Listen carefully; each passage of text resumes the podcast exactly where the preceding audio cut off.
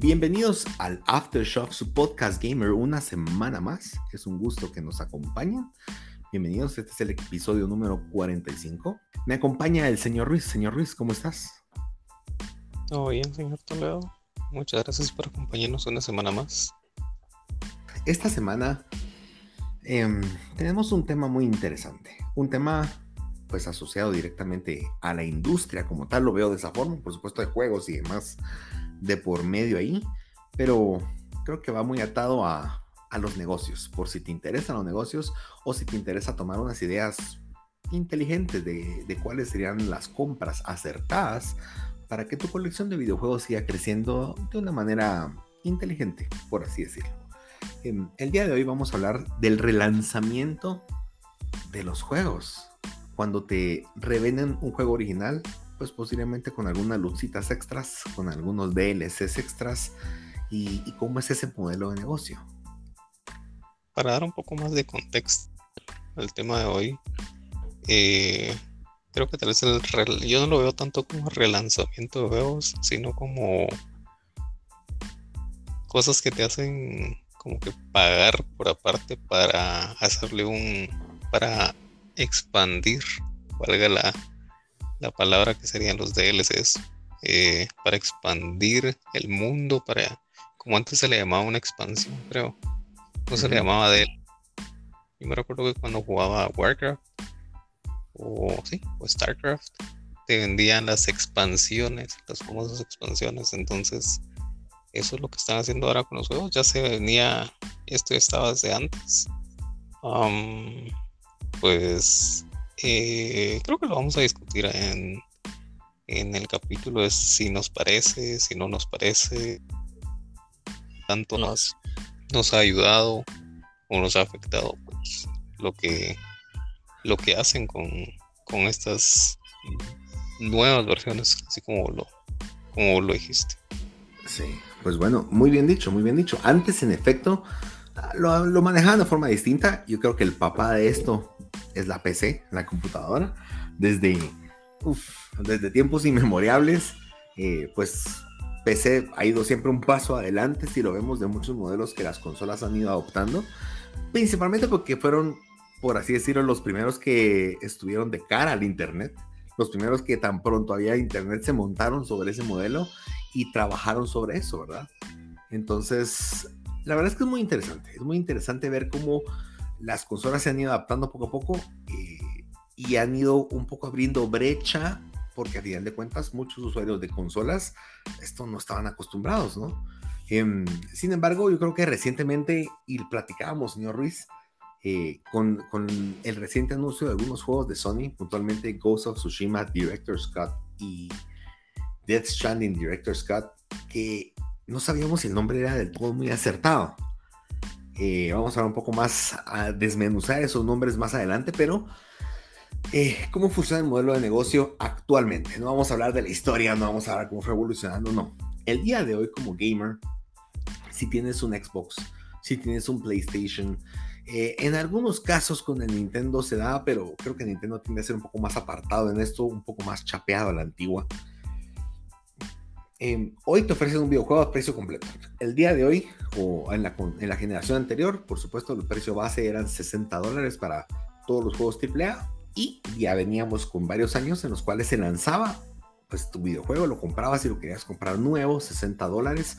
Eh, paréntesis, cabe recalcar que estamos tomando 60 dólares porque es el precio estándar en Estados Unidos y muchas veces importamos aquí en Guatemala o en Latinoamérica, pero los precios en Latinoamérica son sumamente variantes. Y tú vas a una tienda a otra y puede haber 100 quetzales, que son ¿qué? 12 dólares de diferencia entre un lugar y otro.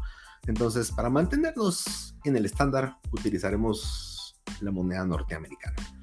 Entonces, 60 dólares. Ahora, ¿qué sucede con esto? Muchos juegos, eh, pues es un negocio, ¿verdad? Y ellos querían eventualmente pues, poder sacarle provecho un poco más a, a la venta de ese juego. Entonces, ¿Qué sucede? Desde hace ya un tiempo, los DLCs, como mencionaba el señor Ruiz, eh, que en inglés es Downloadable Content o contenido descargable extra, eh, pues esto se vendía por aparte. En algunos casos es gratis porque lo que intentan es que no vendas tu juego.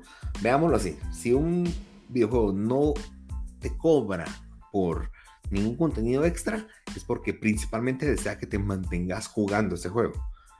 Eh, que no lo vendas, que no lo revendas. ¿Por qué les interesa eso? Porque si tú agarras tu copia de 60 dólares y tú la revendes a una nada, que es lo que te lo reciben, te la reciben, supongamos que la primera semana te la reciben a 20 dólares.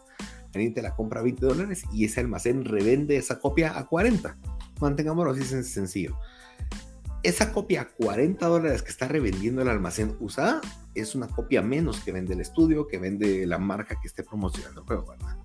Entonces, la estrategia es bien sencilla. Queremos vender juegos que la gente se los quede. ¿Y cómo haces que la gente se los quede? Pues sencillo, tenés que mantener el juego relevante, si esa es la palabra acertada. Entonces los DLCs nacen de eso, nacen de expandir, por supuesto, las historias, a veces hay historias pendientes que contar, a veces hay actualizaciones de multiplayer y demás.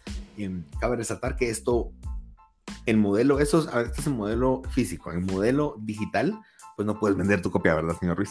Pero sería interesante, pero yo creo que sería muy, muy complejo. Entonces, no puedes vender tu copia, pero se algo muy interesante y es que, ok, no, venda mi copia, pero quédese jugando mi juego. Quiero que mis servidores se mantengan llenos, si es un multiplayer, por ejemplo. Ahora, lo que estamos hablando hoy es cuando un videojuego saca una versión extra, saca un multiplayer extra, saca un modo extra, saca historia nueva y agrega más aristas al juego que te van cobrando poco a poco. Entonces aquí se da algo muy interesante y es que te venden un juego base, pero yo lo veo de dos formas. Una de dos.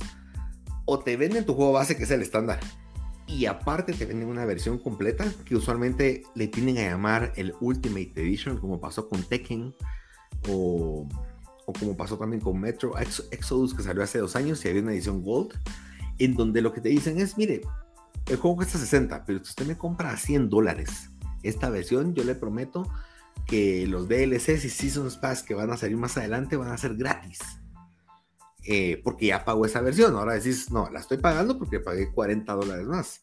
La diferencia es que cada, en este caso, Tekken, Tekken 7 tuvo, aquí vienen incluidos dos Season Pass. El primer Season Pass costaba, sin sumar, 25 dólares, el segundo también 25. Entonces eran 50 dólares más, pero si lo pagabas en tu Ultimate Edition, te ahorrabas 10 dólares. El único problema y lo que yo le veo aquí en negativo es estás pagando por aire, estás pagando por una promesa. Empezando porque no sabes si el juego te va a gustar.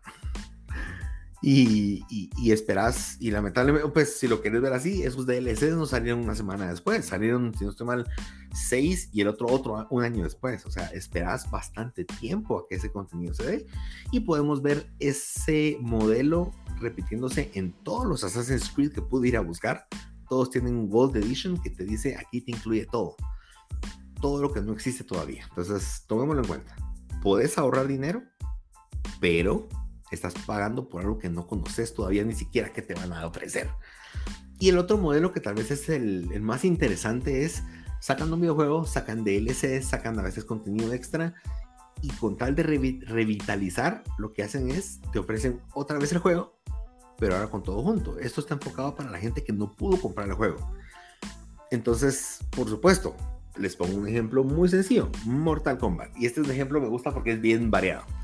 Viene Mortal Kombat, saca Mortal Kombat a 60 dólares. Viene Mortal Kombat, al año saca la versión Mortal... Sacó de DLC, sacó ropita para tus personajes, sacó personajes, sacó de todo.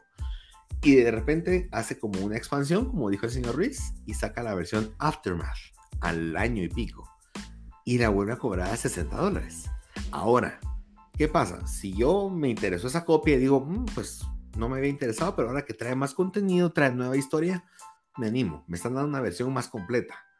Pero ¿qué pasa con el usuario que compró la versión de 60 dólares y ahora debe pagar otros 40, 50 dólares por actualizarse a esa versión? No es como castigar a tu cliente fiel. Y no se queda ahí la historia. Al año, Mortal Kombat o NetherRealm vuelve a sacar una siguiente versión que es Mortal Kombat 11 Ultimate, con más cosas a 60 dólares. O sea que hubieron dos grupos de personas que invirtieron su dinero en dos versiones que ahora no son las versiones completas. Y si quieren hacer upgrade al Ultimate, creo que eran 20 dólares extras. Entonces, el primero, si quiso mantenerse actualizado, al final gastó como 110 dólares por un juego. Y hoy, si lo van a buscar al, PlayStation Store, está en oferta 23 la versión Ultimate. Entonces, aquí me sale, aquí me surge la siguiente pregunta, señor Ruiz. ¿Qué hacer? ¿Pagas eh, precio completo? Es una muy buena pregunta con varias respuestas. Yo creo que depende, depende demasiado qué tan fan de una franquicia, de una saga, de un juego, de un personaje, de una serie, de lo que sea. Eh, no solo hablando de en, cuanto a, sino también en películas, series, eh, no sé, lo que se te venga a la mente. creo que también hablábamos de, un ejemplo que, creo que fue el último juego que compré a, precio regular, que fue Ghost of Tsushima. Ese juego sí lo quería. y ahorita estamos viendo que pues ya va a salir un DLC. Para mí es un DLC. No me gusta ese nombre que le pusieron. El de Director Scott. Porque eso, lo hicieron con lo de Zack Snyder. Lo de la Liga de la Justicia. ese nombre pues, le quedó bien a la, película. Que es como eh, agregar contenido que no se, no se hizo en la original y cosas tales como más sangrientas, cosas más, eh, no sé, más explícitas, más historia, todo lo que no dejaron principio o que no pudo hacer esa persona por cierta razón. En el caso de Ghost of Tsushima, pues no es que no lo hayan querido hacer, sino que tal vez solo se estaban esperando para o no quiero decir forzado, pero fue como, bueno, nos fue bastante bien y sabemos que hay de dónde, de dónde seguir.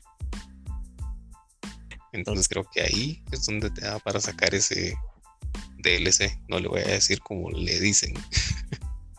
es lo mismo que Death Stranding, no lo he jugado, pero creo que Kojima es muy bueno y él sabe que de un juego, eh, si no, mira, pues Metal Gear Solid, todos los que hay. Entonces creo que Death Stranding, eh, la historia, pues él sabe mucho más, puede exprimir mucho más el contenido. ya me salté un poco de la pregunta original, que era, ¿qué, hacer en este caso? Pues em, yo creo que ah, vas hasta donde te, te, lleva tu fanatismo. En Sekiro creo que lo hicieron bien, porque el contenido extra fue gratis. Ahí sí te recompensaron. Entonces creo que depende del juego. Eh, como es el ejemplo de Mortal Kombat que les peló y es como no me importa. Si ustedes lo quieren, paguen. Pero o, también como pasado, creo que compré la Gold Edition de Dragon Ball Fighters. Y solo me traía dos Season Pass y unos peleadores nada más. Y después si quería los otros, si quería, creo que los últimos que salieron es como, cuestan como eh, de, 3 a 10 dólares cada uno, creo. Entonces yo no me parece, como eso me podría comprar el juego. Entonces, eh, creo que depende. estaba en el ejemplo de Sekiro, y creo que Sekiro, pues, pues From Software lo hizo bien. Eh, es como para recompensar de que fue Game of the Year en el 2019. Es decir, pues ahí está el Game of the Year. Si ya lo tenías, eh, si ya lo habías comprado, pues ahí está la actualización gratis. Ah, tenés estos modos, tenés eh, estas nuevas skins y pues gracias, ¿verdad? Entonces, pues sí. creo que depende del juego. Por cierto, ahí hay, un tema muy interesante con, con los dos juegos. Primero, Ghost of Tsushima es cierto, yo entiendo el tema del nombre, creo que el nombre no encaja. Ahí estamos, Fist, por favor, el puñito, estamos de acuerdo, porque de verdad no, no hace sentido lo que están haciendo con el nombre. Pueden llamarle de otra forma. Pero algo que tiene Ghost of Tsushima es que ellos a los meses, estamos hablando de tres meses desde que salió, o dos, si no estoy mal, lanzaron la versión Ghost, la, el DLC multiplayer. sí con contenido bastante interesante y no era contenido de 10 minutos o, o sea, mucho, mucho más ahí. Y eso lo regalaron. Y yo creo que eso, personalmente, yo creo que uno tiende a olvidarlo un poco, pero eso me da buena fe. Y ahorita cuando anunciaron el, el, Director Scott, que oficialmente, pues como vos decís, es un DLC y lo que hacen es que en vez de comprar solo el DLC, al comprar el DLC, hacen upgrade a tu versión del juego al Director Scott. Va, va está bueno, llámenle como quieran. Pero de alguna forma cuando pensás en lo que ya regalaron, decís, bueno, o sea, ya me dieron algo. Y pero segundo, nadie te está obligando a comprar el DLC, ¿verdad? Pero de alguna forma decís, ah, pues ya, ya, ya, me, ya me dieron o, me colaboraron con algo, ¿por qué no poder entonces retribuir como usuario también a un estudio que me gusta, una historia que quiero ver y, y esperar, ¿verdad? Por supuesto, aquí depende de la economía de cada uno. Si ustedes estás en una posición en la cual decís, pues la verdad es que sería un gusto muy grande darme esa compra, prefiero esperarme a que baje a un 50%. Estás en todo tu derecho, ¿verdad? Pero eh, es, es, bueno entender que el estudio ya dio algo, el estudio ya dio algo. En el tema de Sekiro, aquí hay algo muy interesante y creo que es un tema para entrar a los nombres. Sekiro ganó Game of the Year en los Game Awards, ¿verdad? Sekiro tiene el derecho de poner a su versión Game of the Year Edition, porque ganó el Game of the Year. Pero he visto muchas copias de juegos que no te puedes imaginar cuántas que le ponen Game of the Year a juegos que simplemente fueron aclamados o simplemente tuvieron algún review de 8.5 para arriba. Pero no son Game of the Years y le ponen Game of the Year y cada quien le pone a veces nombres que, que como que no casan o se oyen bonitos. Y entre esos miramos, yo tenía apunte 5, señor Ruiz, me decís si de verdad en ninguno latino, pero uno Gold Edition, esos usualmente los vi en juegos que te ofrecen el contenido previo y que te dicen, cómpreme esto y se va a ahorrar un montón. Usualmente les he visto y mucho lo ha utilizado Ubisoft con, si no estoy mal, lo utilizó con The Crew, lo, lo vi que lo utilizaba con Far Cry y vi que lo utilizaba con Assassin's Creed. Segundo, el Definitive Edition. Ese también está súper quemado, lo dicen un montón de juegos compren esta la edición definitiva. Y yo creo que ese es tal vez el más acertado, pienso yo, porque es como, bueno, pero prometeme que no vas a sacar más cosas, ¿verdad? Y a veces no lo cumplen. Definitive Edition y después sacan una versión really, really Definitive Edition. No sé, como el verdadero, el mero mero, no sé. Entonces, como, como que las versiones son más marketing que otra cosa. El otro, pues el Game of the Year Edition, que lo platicamos. El siguiente es el Ultimate Edition, como vimos con Mortal Kombat y también con, con Tekken 7. Y ahora que vimos este Director's Cut, que como vos lo dijiste muy acertadamente, el director es el corte del director con cosas que no le dejaron hacer. Y eso le pasó a Zack Snyder. Bueno, en su caso sí le puso un nombre más propio que es el Snyder Cut. Pero, y recordemos que yo, el juego más viejito que recuerdo, me corrigen por favor si estoy mal, que usó ese, ese, ese nombre fue Resident Evil 1 en el 97, que en efecto sacó su primera versión en el 96 y en el 97 sacó una reedición con algunas mejoras, que tal vez ahí decís, ah, tal vez sí tenía sentido el nombre porque sí le mejoró cosas que por sacar en tiempo no lo había logrado hacer tu querido amigo Shinji. Entonces, eh, eh, pues, eh, ahí digo, bueno, fue un poco más acertado. Yo creo que en los juegos de Sony, tanto Ghost of Tsushima y Dead Stranding, ahorita es como una moda, y más que moda es como la estrategia que tiene Sony, y te aseguro que va a venir un The Last of Us 2 Director Scott, te aseguro que va a venir hasta un Horizon Director Scott, todo lo que vayan a resacar con mejoras en el Play va a ser eso, aunque no lo sea. Y cabe resaltar, yo guardé un tweet que escribió el, mi querido Hideo Kojima. Me lo escribió mi hijo Rodrigo, mira, nada, son mentiras. Pero lo vi, lo vi. Él, él, dijo un comentario porque él está enojado. Él dijo, a mí no me gusta que le digan Director Scott a mi juego. Obviamente el, el, juego pues lo patrocinó Sony, él podrá haberlo creado, él sea la mente maestra, pero quien se lo pagó para alguien más. Entonces el dueño de esa, de esa propiedad es Sony. Y vino Sony y le dijo, mira, director Scott, y él, eso no es. Y él, él dijo esto. Perdonen, se los voy a leer en inglés y solo se los resumo porque si no, después soy, soy malo para ir traduciendo palabra por palabra, perdón. Y dice, a, director Scott in a movie is an additional edit to the shortened version that was either released reluctantly because the director did not have the right to edit it or because the running time had to be shortened. Ahí lo que está diciendo un director Scott es algo que se tuvo que apresurar, que el director no pudo hacer la versión que tenía pensada y que ahora te dan la oportunidad a volver a abrir, por así decirlo, pues en este caso la película o un videojuego para volverlo a editar. Y el segundo tweet dice, In the game, it is not what was cut, but what was additionally produced that was included the leader's cut plus, maybe. So, in my opinion, I don't like to call it director's cut. Él lo que dice es que, eh, pues en efecto, que en su caso, su videojuego, no hubo algo que él no incluyera, sino después de lanzarlo, él dice, mm, se me ocurrió que pudimos haber hecho esto, y se me ocurre que el juego le podría convenir poner esto. Por supuesto, ahí pueden venir comentarios de los usuarios, los reviews, eh, al rato ya jugándolo, hablando con personas, de repente dice, ala, esto, este modo pudo haber sido interesante, o estas dinámicas o estas mecánicas, y eso es lo que está haciendo él. Y por eso es que él decía al rato el Delectors Plus, que en vez de cut, que es un corte, es un plus de todo lo extra que él considera que su juego va a tener. Y se me hace muy valiente de parte de él, porque usualmente alguien que le está diciendo a su jefe, o en este caso, él no es que tenga un jefe, pero al menos un patrocinador, su inversor, que es Sony, que le esté diciendo lo que me dijiste que hiciera no me gusta y lo hace de forma pública.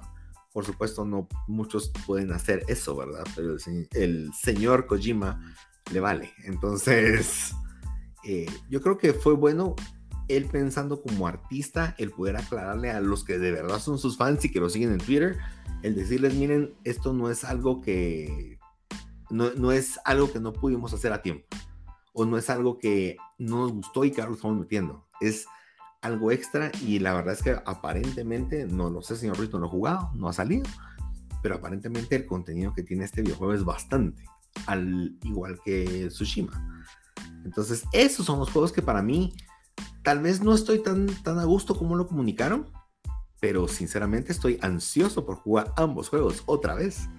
Y eso dice mucho, a mí me dice mucho. Pues por supuesto, voy a jugar Ghost of Tsushima, pero aparentemente, eh, pues sí, las mejoras para Play 5 en Ghost of Tsushima son muy buenas. Qué mejor momento para volver a jugar el videojuego, ¿verdad? Entonces, eso, es, eso pienso. Eh, la verdad es que tiene razón el señor Kojima y no lo digo porque sea fan de él, pero sí soy fan y tiene razón. Haz lo que quieras, señor Kojima. Em, ahora, ¿qué piensas de este, este modelo de negocio, señor Ruiz? Fíjate que yo creo que el, mayor beneficio de, eh, de cómo se maneja este, esta parte del negocio, pues yo diría que es para las personas o para los que desarrollan los juegos, porque uno pues no sale ganando en nada, la verdad.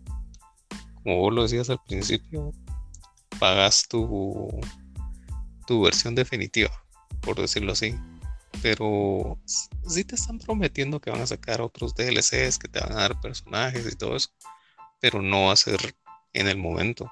Tienes que esperar, no sé, unos cuantos meses. Y es como invertiste ese, ese dinero y imagínate, eh, pongamos un ejemplo, compras una eh, Gold Edition, Deluxe Edition, como sea que se llame Edition, gastas ¿qué te voy? 80, 90 dólares.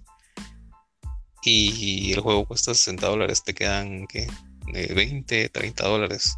Y cuando salen las ofertas de que siempre sacan, no sé, un juego que querías está en oferta. Y esos 10 dólares que usaste para reservar unos personajes o para reservar eh, un poco de contenido extra y después ya no lo puedes usar, es como, ah, la a mí sí me duele. Eh, pero, bueno, eh, a mí en lo particular, pues yo nunca he pagado una eh, esa cantidad de dinero por una edición de un juego. Y hasta ahorita lo voy a hacer. Pero no a precio completo. sino que las ofertas. Y eso es lo malo también que tal vez tenés muchas ganas de jugar un juego o tal vez está en tu lista de que, ah, sí, lo voy a comprar, pero no hasta que esté en oferta. Entonces creo que eso ya se está volviendo regla en nosotros o como que una tradición, por decirlo así, porque eh, creo que te dije que quería comprar Dark, eh, Dark Souls 3 y está la Deluxe Edition que ya trae los dos DLCs y está como, ah, no me recuerdo, está entre 22 dólares a 25, cosa que está bastante bien porque a precio normal está a 85 dólares. Entonces, imagínate haber pagado 85 dólares solo si sos un gran fanático de Dark Souls, pues alguien lo hizo en su momento, ¿verdad? Eh, creo que los DLCs, eh, bueno, no recuerdo cuánto cuestan, creo que de 10 a 15 dólares cada uno. Um, pero la verdad no, como decimos acá, la verdad no, no sale, no sale como los eh, Creo que debemos esperar a, a, que a que esas ediciones estén en oferta. Pero lo malo es que pues se tarda bastante. Fíjate, yo tengo que esperar que 5 años para que esa versión estuviera a ese precio. Sí. Ahí, mira, acabas de tocar un tema muy importante y es, ¿vale la pena el dinero que te ahorras, el tiempo que esperas? Ah, pues yo creo que depende de cada persona. O sea, depende, como vos decís, qué tanto de verdad tenés ganas de jugarlo. Eh, pero creo que es completamente válido. Si de verdad no te importa, si decís, no, no puedo esperarme un montón, tengo... Y lo peor es que ahora, no sé si te pasa a vos, pero tenemos un backlog de juegos, una biblioteca de juegos que no hemos probado, porque nos han regalado, porque regalan juegos a diestra y siniestra. Eh, literal, o sea, esta semana, ay, cayó un juego del cielo. Bueno, tengo otro juego más en biblioteca, ¿verdad? O sea, vivimos, para dejar en claro, yo creo que vivimos en la era más dichosa para ser un gamer en toda la historia. Es cuando más barato puede ser un video, videojugador, si lo quieres ver así. Y te tengo un ejemplo que cabal, ahorita me busqué. Tenía una imagen que te la voy a mandar, por cierto, más adelante. Em, es un anuncio de Super Nintendo del año 1995. Con promoción de, al menos seis juegos. Vamos a ponernos a ver dos en particular de Super Nintendo. Pero la diferencia es que actualizaban el precio que tenían en ese momento a cuánto valdría hoy según la inflación. Inflación, por supuesto, de 26 años, ¿verdad? Killer Instinct para Super Nintendo en 1995 hoy hubiera costado 156 dólares. Entonces hoy nos enojamos porque un juego cuesta 70, que es menos de la mitad que eso. Eh, ahora, alguien me va a decir, sí, pero es que los, los costos hoy de un videojuego, me imagino, no sé, estoy estimando, pero asumo que en un Killer Instinct trabajaron unas 25 personas. Y es un juego que se hizo en un año, año y medio. Hoy los estudios promedio son de 100 personas y los grandes son de 300 personas. Y 300 personas no mal pagadas, bien pagadas y con mucho talento, con industria. En su momento eran personas que simplemente hacían juegos porque les apasionaba, pero no habían carreras para hacer videojuegos. No había donde estudiabas a programar un videojuego. Programa, aprendías algo de sistemas y te ibas a foguear aprendiendo. Hoy hay profesionales que hacen tu juego. Ahora no estoy defendiendo, pero quiero, quiero poner en contexto la realidad de un videojuego. Entonces, ¿qué pasa? Hoy te venden un juego a 70 dólares, es sumamente barato. Ahora, es caro para mí. a mí me sale caro, yo no lo puedo pagar siempre. Pero si lo miras a nivel producto, es barato. A nivel horas de entretenimiento que te puede dar, es barato. Uno a veces va a un, no sé, a un, una feria, a subirte a una montaña rusa o subirte a una, a, jugar unos juegos. En, en un ratito gastas 200 quetzales. O sea, entre comidita y demás, una salidita. Que te la pasaste bien, seguro. Pero hay videojuegos que. Creo que Horizon lo pasé. Y 60 horas que me las gocé, por supuesto. Lo distribuí como en dos meses y etcétera. Pero sí, ahora, no te estoy diciendo que ahora le pongas un precio a la cantidad de tiempo que te entretenés. Pero tomemos en cuenta que los videojuegos hoy no son caros. No es, no es un argumento veraz son caros para uno, tal vez. Pero eh, la industria tiene que moverse de esa forma. Entonces, yo, a veces debato mucho con eso porque también no me alcanza para, para los juegos o, los estudios que quisiera apoyar. Pero vos tenés razón. O sea, llega un punto donde este, este, juego no mucho me interesa o, o, no estoy seguro si me gusta. Yo no fijo lo van a sacar en oferta. Y usualmente, al menos en dos años, ya hay buenas ofertas. Y más recientemente, al final de la, de la generación anterior, muchos juegos bajaban de precio sumamente rápido. Pero es que se desplomaba el precio. Y yo creo que es una tendencia que al menos Sony me ha dado cuenta que ha intentado forzar que no suceda más. Eh, para ponerles un ejemplo, Miles Morales lo compré esta semana. Em, el juego está a 35 dólares. Precio normal cuando salió era en 50. Quiere decir que en 8 meses desde que salió, o casi 9 meses desde que salió, solo ha bajado 15 dólares. Eso me dice que Sony quiere tal vez no hacer el modelo de Nintendo, pero al menos estar frenando, porque en otra, en otra situación un juego de PlayStation 4 ya estuviera ahorita en 20, fácil. Entonces, eh, imagino que también es, necesario mantener esos precios para, para que se pueda dar. Eh, inclusive hay un comentario que hizo esta semana el ex jefe de, de Sony, Sean Layden, porque como sabrán, está el modelo de de Game Pass, en donde todos los juegos nuevos son completamente gratis. Ya, esa historia la sabemos. Eso suena muy bonito, eso suena bien romántico si lo quieres ver así. Paga 120 dólares anuales y puedes jugar todos los juegos que querrás durante media vez estés suscrito. Y cualquier juego nuevo que salga es completamente gratis. Eso está muy bien, me parece excelente.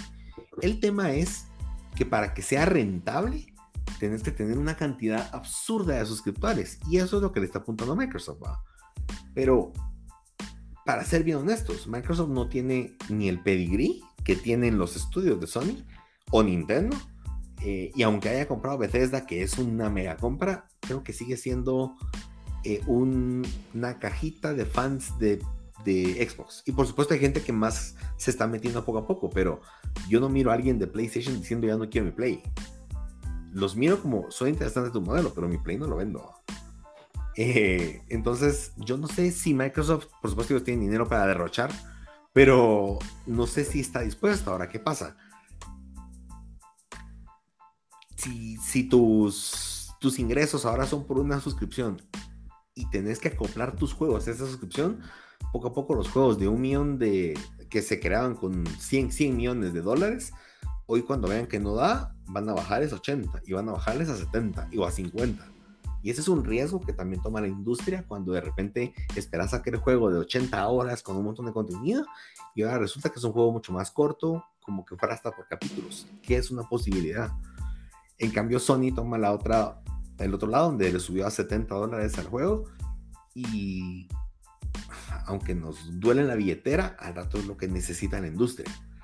Eh, entonces, ahora aquí viene la siguiente pregunta. Muy, o sea, el modelo de negocio es así. Y la, con DLSS es la forma en la cual logran llegar a eso que no logran, que no logran convencerte de comprarlo. Entonces, ah, con un dólar más que le des, con un DLC de 15 dólares, es algo extra con lo que pueden costear poder hacer una secuela o que ese estudio que te gusta tanto haga más juegos. Entonces, pero por supuesto, debe estar en lo que tu capacidad permita darlo. O sea, ahí sí no, no, hay más, no, no, hay más que hacerle. Y, yo soy cabal, como decías vos, yo, vi una tendencia, yo, los juegos que me gustan mucho como The Last of Us y Ghost of Tsushima, estoy dispuesto a pagar precio completo. Pero casi que cualquier otra cosa es como, fijo, tiene que bajar el precio. Pues. Entonces, y yo creo que depende mucho de cada territorio. Posiblemente en Europa o en un país desarrollado, un gamer tiene una mayor capacidad económica de poder comprar más juegos, pues bienvenido. Eh, pero creo que en Latinoamérica tenemos una realidad muy distinta. Sí, antes creo que era de esperar que alguien terminara el juego para que te lo pasara, para que te lo prestara, o cambiar, no sé, hacer intercambio para. Y yo juego este. Eh, así, así hemos estado. Ahorita pues hasta nos podemos eh, prestar las, em, las cuentas. no hagan eso, pero se para puede. para compartir. Eh, hay muchas maneras de poder adquirir juegos, unas buenas, otras no muy buenas, dos. Em, pero en resumen, yo diría que, que está en cada quien, en lo que está dispuesto a pagar. creo que lo asimilo bastante con la comida, no sé por qué, porque siempre pero hay cosas, y, lo voy a poner así como las, eh, las ediciones así mega ultra deluxe, gold edition. Se me hace como ir a comer a uno de esos restaurantes todos finos que te hasta le ponen nombre exótico a sus platos y así y cuesta, no sé, ¿qué te digo yo? Si lo ponemos en dólares, unos 20 dólares el plato. Y tal vez sí va a estar rico, pero yo sé que no me, no me va a llenar. Y siempre lo comparo así como, no, con esto me hubiera podido comprar, no sé, no voy a decir nombres de empresas porque no me patrocinan, pero Pinulito nos puede patrocinar. Es una. pero, o McDonald's o Taco Bell, eh, los famosos chucos aquí en Guate. Eh, yo creo que con eso te puedes comprar un montón de comida. Entonces, yo creo que mi pensamiento con los juegos va a ser ese: de que a menos de que yo ya haya probado eh, la comida y sepa que va a estar riquísima y no importa pagar ese precio por ese tipo de comida.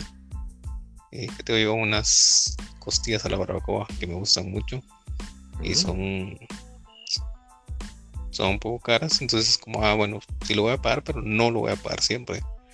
Con ese dinero me puedo comprar otros juegos, si lo puedes ver así, y en oferta. Entonces, creo que para mí así funcionaría. A, los que les funcione, pues comprar desde el primero, desde el principio, sí a precio completo, pues qué bueno, qué buena vida, la verdad. Bien por vos. Sabes, que yo, yo, yo hago una analogía similar a vos, pero al contrario. Cuando miro un juego que a veces le bajan a 3 dólares, yo digo, ala, con eso me compro un menú. Entonces me compro el juego. es mi forma de, terapearme a te lo mereces. Con eso puedes almorzar, solo no almorzar mañana. Y te compras tu videojuego hoy. Eh, sí, sí, sí, sí, la verdad es que cuando nos ponemos en contexto, eh, pues la industria, yo, yo sí quiero que, los estudios que a mí me gustan, pues hagan más juegos, etcétera, y me gusta apoyarlos, pero también hay un punto donde necesito distribuir bien y saber qué se puede y qué no se puede. Em, y, pero yo creo que también aquí viene el otro tema, pues uno sigue a veces comprando ciertos juegos sabiendo que tienes un montón en cola, ¿verdad? Eh, y yo creo que ese es un modelo que le encanta a los desarrolladores porque, porque se, se, dieron cuenta que los gamers, no todos, pero la mayoría de gamers que yo conozco son acumuladores. Y, y, no, y no, no a nivel de acumulador tipo Discovery Channel que ponen ese es su show, sino a nivel de no se dan cuenta y de repente dejaron un juego a medias o ni lo empezaron y compran el siguiente. Y, y yo soy uno de esos, uno de esos que me gusta tener biblioteca. Entonces a mí me ofrecen Game Pass y yo te digo, no, papá, yo tengo 800 juegos pendientes de jugar, ¿verdad? Eh, no me interesa una suscripción para tener más juegos que tenga pendientes. Eh, igual PlayStation Now, no me interesa, pero porque no se acopla a lo que, a, cómo yo juego. Eh, yo, yo, yo diría, cada quien, mi consejo sería a ustedes, escuchas, es si quieren mucho o les gusta mucho un estudio, intenten apoyarlo. Intenten poder pagar precio completo si pueden, no porque vean el, lo que cuesta el producto eh, o, o, solo por o sabiendo que no lo pueden conseguir más barato, pero de esa forma apoyan a que esa franquicia hayan más. Yo por eso me arrepiento de no poder, aunque sí ayudé a, Days Gone, pero ya no volveremos a ver nada de Days Gone, por ejemplo. Eh, es, es, ajá, eso es para mí es triste, pues digo, no, pero ¿por qué no? ¿Por, por qué no más gente lo compró? No sé. Em, pero es mil veces mejor. Si no puedes comprarlo, antes pensá en vos, no puedes hacer nosotros que puedes esperar. Y ese es como parte de los tips. Un tip número uno, si te gustan los juegos de Ubisoft, te aseguro que cualquier juego de Ubisoft en seis meses está bien barato. Y lo puedes ver con los que salieron ahorita en diciembre, en diciembre del año pasado. Eh, que tuvimos a Watch Dogs, que tuvimos a Phoenix Rising, creo que se llamaba uno. Y el otro es Assassin's Creed, Valhalla. Los tres juegos están regalados en Amazon. Y están súper baratos. Uno está a 23 y otro a 30 dólares. Y son juegos de PlayStation 5, por ejemplo. Entonces, yo ya vi que el patrón en Ubisoft es que los precios se desploman. Igual, si te gusta FIFA, ni se te ocurra comprar un juego FIFA nuevo, de verdad. Y no te lo digo, no, pues si te gusta que hagan más FIFAs, pues bienvenido, ya lo dije. Pero si decís no, te aseguro, te aseguro, FIFA en tres meses ya bajó a 40 dólares. Te ahorraste 20 de gratis. Y ahorita lo conseguís a 15 dólares si lo quisieras comprar porque en dos meses sale nuevo. Entonces, si no te interesa tener el ultimito cuando, cuando sale, te puedes esperar un poco y te sale regalado. Y, tengo el precedente que el año pasado, o más bien en FIFA 2019, estuvo inclusive antes de que se lanzara el anterior a 5 dólares. Entonces puedes ver patrones. Sin embargo, se da lo contrario. Si tú quieres jugar videojuegos de Nintendo, que sean franquicias de Nintendo, desarrollados por Nintendo, comprarlo de una vez. o sea, ese juego no va a bajar. Y si va a bajar es muy de vez en cuando y baja una nada. 10 dólares de descuento. Entonces, yo ya sé que con Nintendo, si de verdad quiero jugar un videojuego, tengo que comprar. Ellos no bajan de precios. Eh, ese es como que el, conoce el mercado, identifica quiénes son los desarrolladores, los publishers, porque por publishers que se ven los cambios de precio. Eh, y así puedes ir jugando con tu economía para ver qué es lo que te conviene. Ah, muy bien, señor Ruiz, muy bien. Entonces, estamos próximos a jugar Ghost of Tsushima. Eh, lo voy a consultar con la almohada, fíjate vos. ¿En serio? Me has sorprendido. No sé, lo voy a pensar. Mira, mira, puedes jugar. En una, de un lado de la balanza tenés Dark Souls con todos los DLCs, pero es un juego viejito. O puedes jugar la flamante nueva isla de Iki.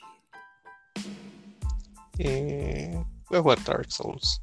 Ah, perfecto, ya bien, ya bien. Él decidió. Bueno, señor Ruiz, hoy tenemos noticias interesantes.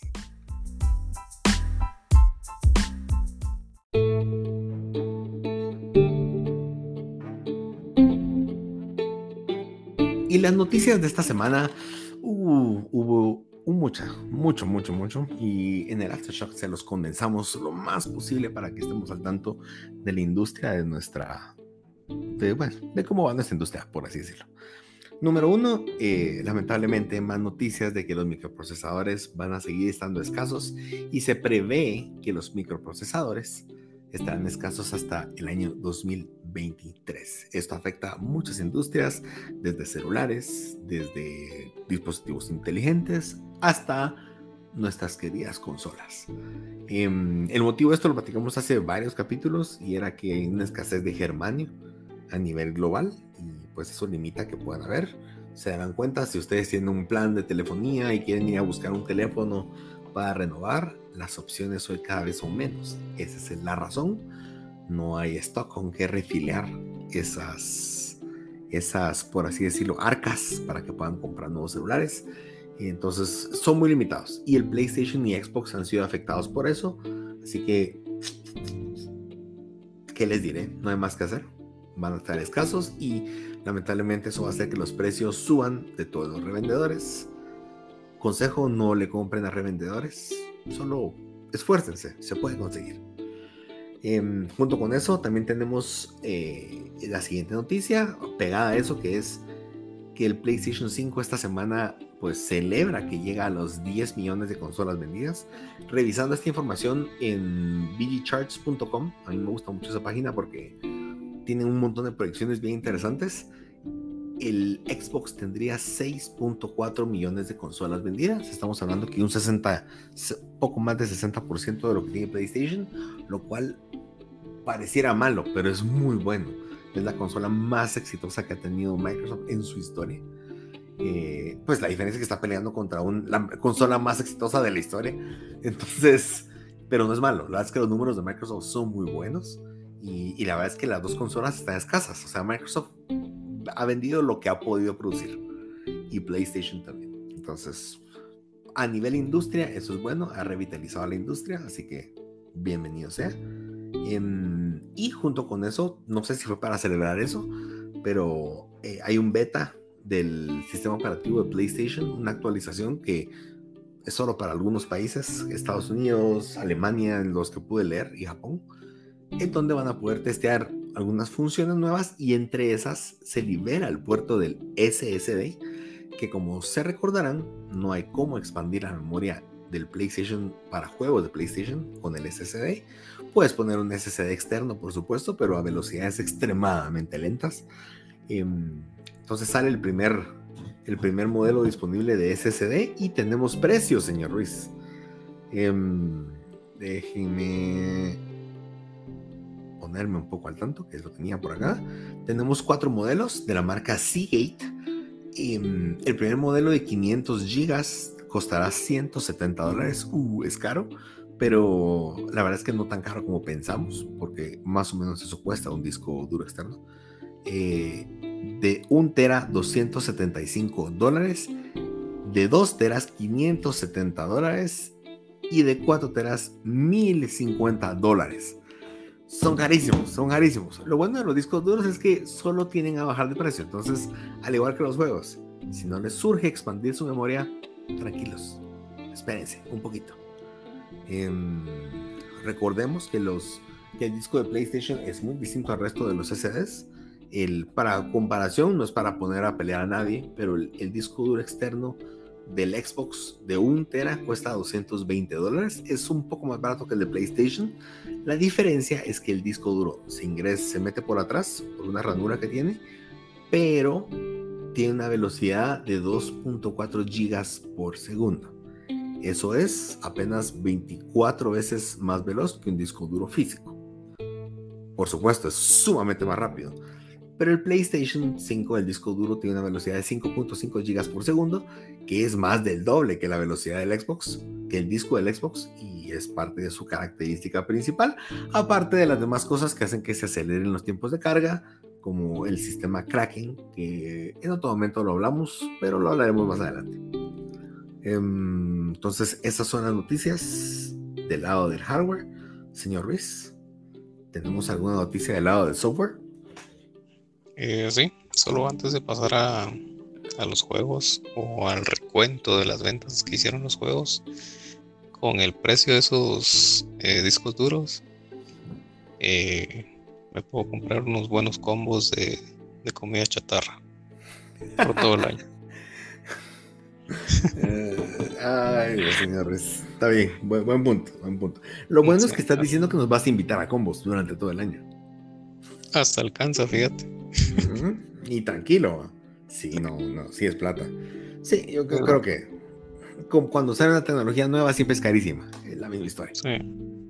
Ah, sí. Pero bueno, eh, pasando a la venta de los videojuegos, pues tenemos algunos de los juegos que, que han salido en los últimos años o en el último año.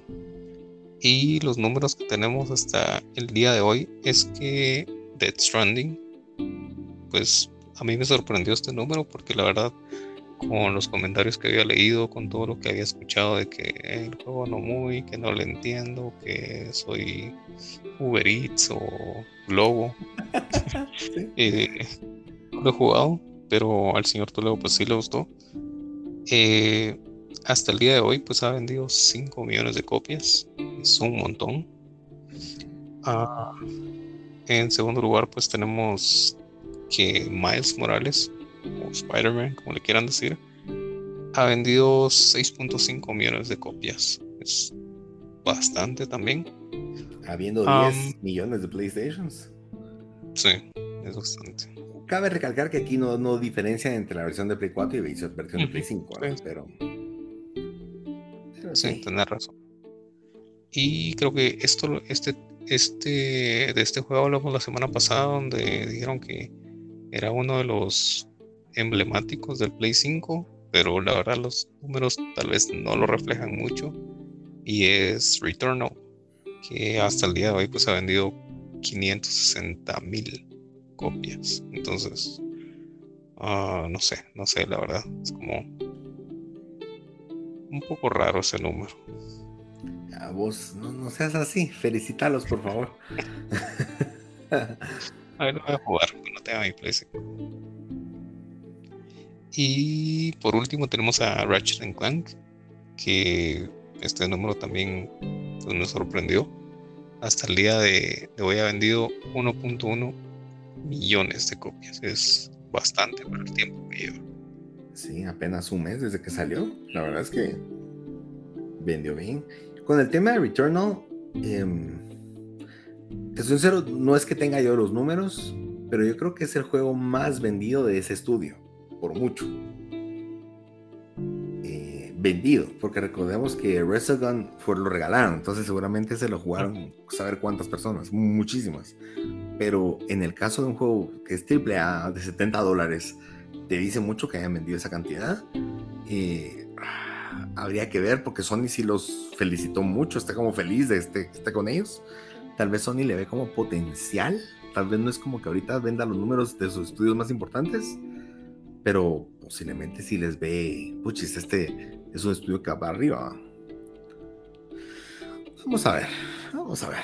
Yo solo diré que estuve pensando si lo compraba, pero me decidí por Spider-Man. Demándenme.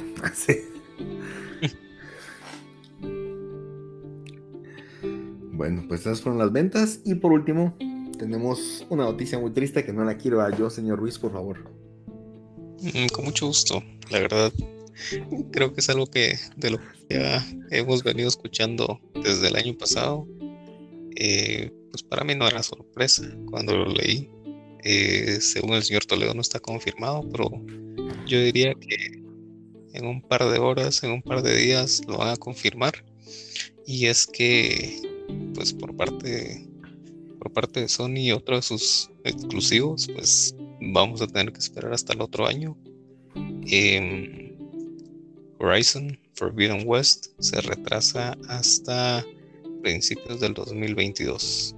Pues creo que así va a ser. Si lo hicieron con God of War, que lo tiraron hacia lo loco y dijeron 2021, ahí lo van a tener. Y después, pues no les costó nada decir nombre 2022. Se la creyeron, ¿verdad? Entonces, creo que eh, un par de meses más, pues eh, ya estamos a medio año, ya pasamos medio año. Entonces, pues, esperar un poco más, pues no está mal, ¿verdad? Sí está mal, señor, estoy muy triste. No puedo, no puedo conmigo mismo, no me controlo. no, está bien. A veces se atrasa un juego para mejorar. Es mejor eso a que lo saquen tipo Cyberpunk y esté con seis meses de parches, pues, o sea, no.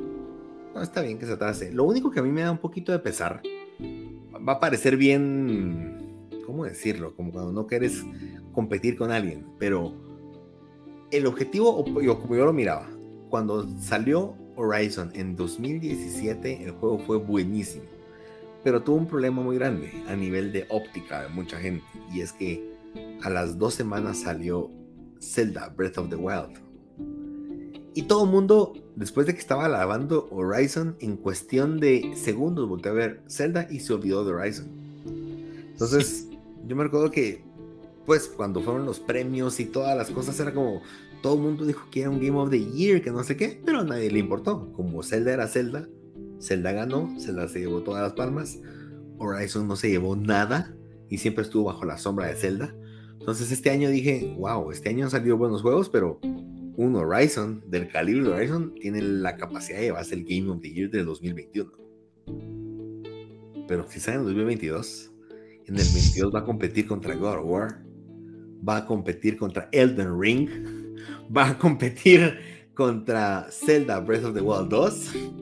No, o sea, se va a ir entre el montón, pues. Entonces, no por eso el juego va a ser malo, pero yo creo que lo que merecía o podría merecer el estudio de una premiación se pierde porque vas a ir a pelear contra los titanes de titanes, pues. Entonces, ese, es mi, mi pesar, señores. Así te lo digo. Está bien. Sí, lo siento. el de pues no sé, la verdad. Creo que sí le puede competir a World War. Ah, yo creo que sí.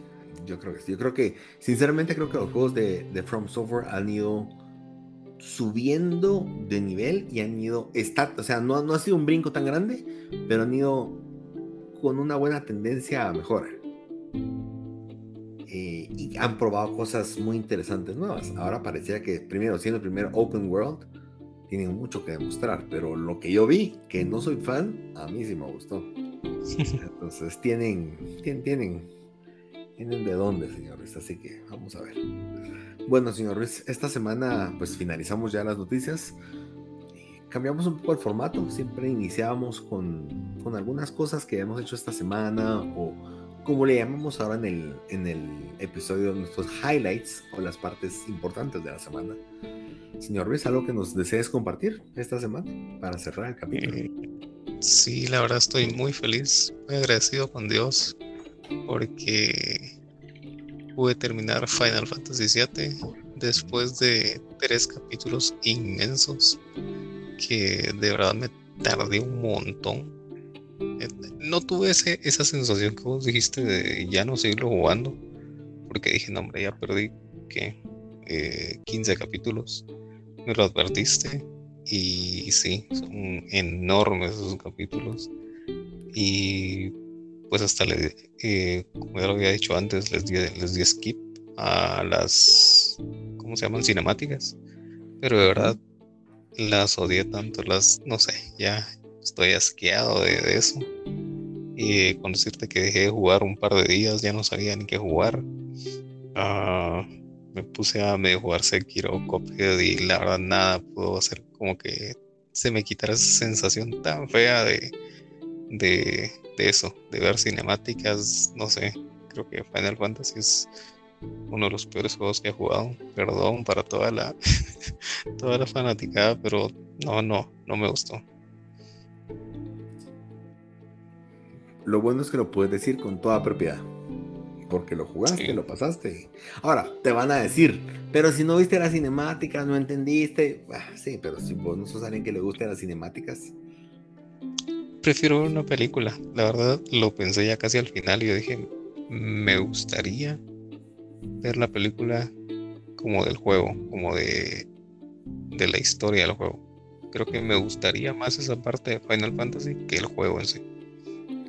Y fíjate que hay una película, yo estoy sincero, como no sé mucho el, el universo y dónde encaja qué cosa, pero yo una vez vi una película de ellos que se llama Advent Children y que tiene los modelos. En efecto, sale Cloud y sale este, ¿cómo se llama? Bueno, el malo, se me olvidó el nombre. Sephiroth. Sephiroth, ajá. Y sale él y la verdad es que para su momento cuando yo la vi se miraba increíble, hecha computadora. Pues búscala. Yo creo esa vez y se me hizo ¿Sabes cómo te la describiría? Es como la película que yo quisiera que hicieran de Dragon Ball. Con ese tipo de combates que vuelan por los cielos, que se cae un edificio, algo así. Em, pero, pues, si no, tampoco te gustó, tampoco te obligues a ver una serie que no quieres ver, una película. No, no, pues, eh, tal vez al meterle tanta cinemática, eso fue algo que no me gustó. Era como que como te lo conté, ¿verdad? Caminabas un par de pasos y es como si vas a hablar con alguien y empieza una gran cinemática y es como a la gran que hueva. No quiero saber de eso, me perdí mucho de la historia. Em, pero, pero creo que si, si me la cuentan así como, como te digo, como una película, creo que estaría mejor. Y no que no sea parte de un juego. A mí eso es lo que me molesta de los RPGs, por supuesto, los juegos por turnos, pero a diferencia de una cinemática, antes, antes en mis tiempos de antaño, eran cuadros de texto solamente. Entonces estaba leyendo una y otra vez y otra vez y un punto te me maría ya no sé, saber. Yo creo que te entiendo, solo que en mi caso es la lectura. la lectura en una televisión, va. Eh, bueno, señor Ruiz, pues te felicito, felicito por haber terminado una serie icónica, un juego icónico de la industria. Sí, sí. Nada más. Terminado.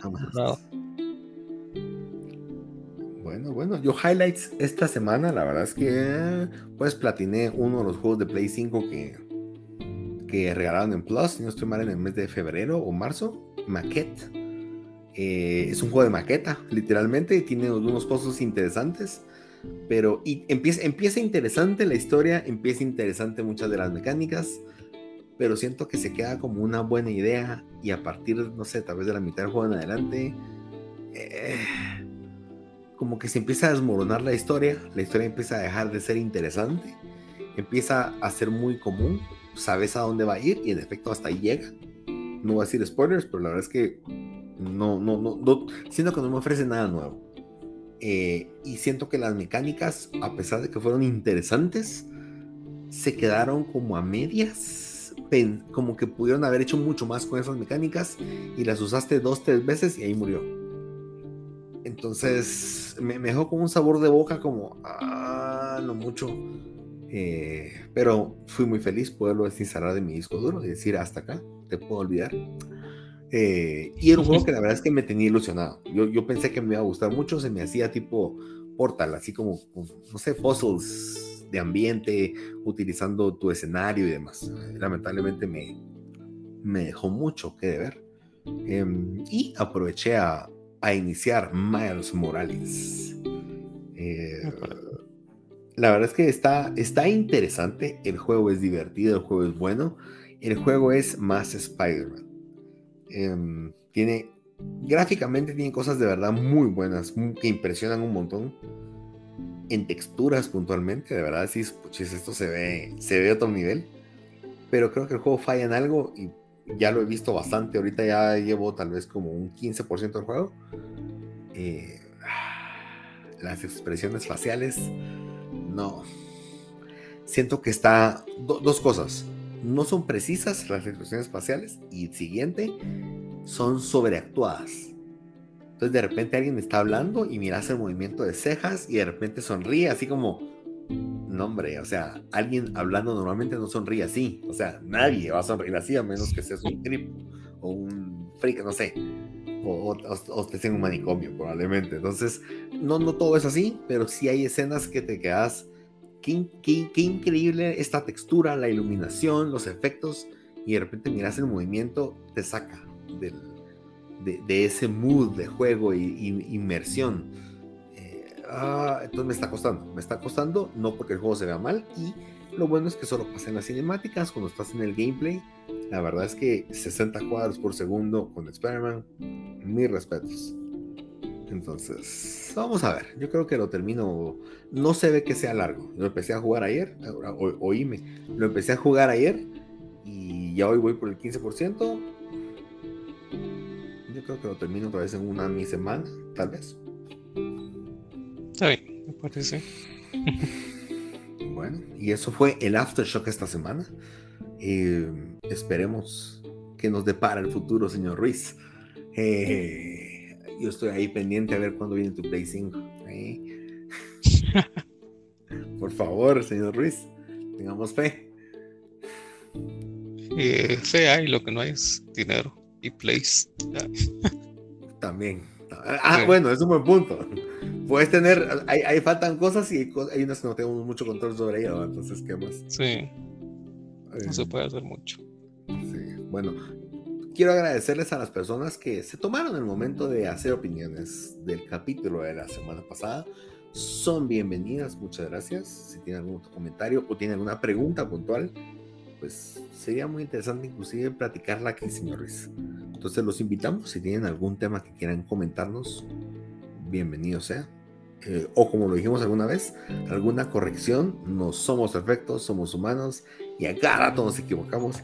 Así que si dijimos algo que no tiene sentido, corríjanos, nos intentaría aprender al respecto.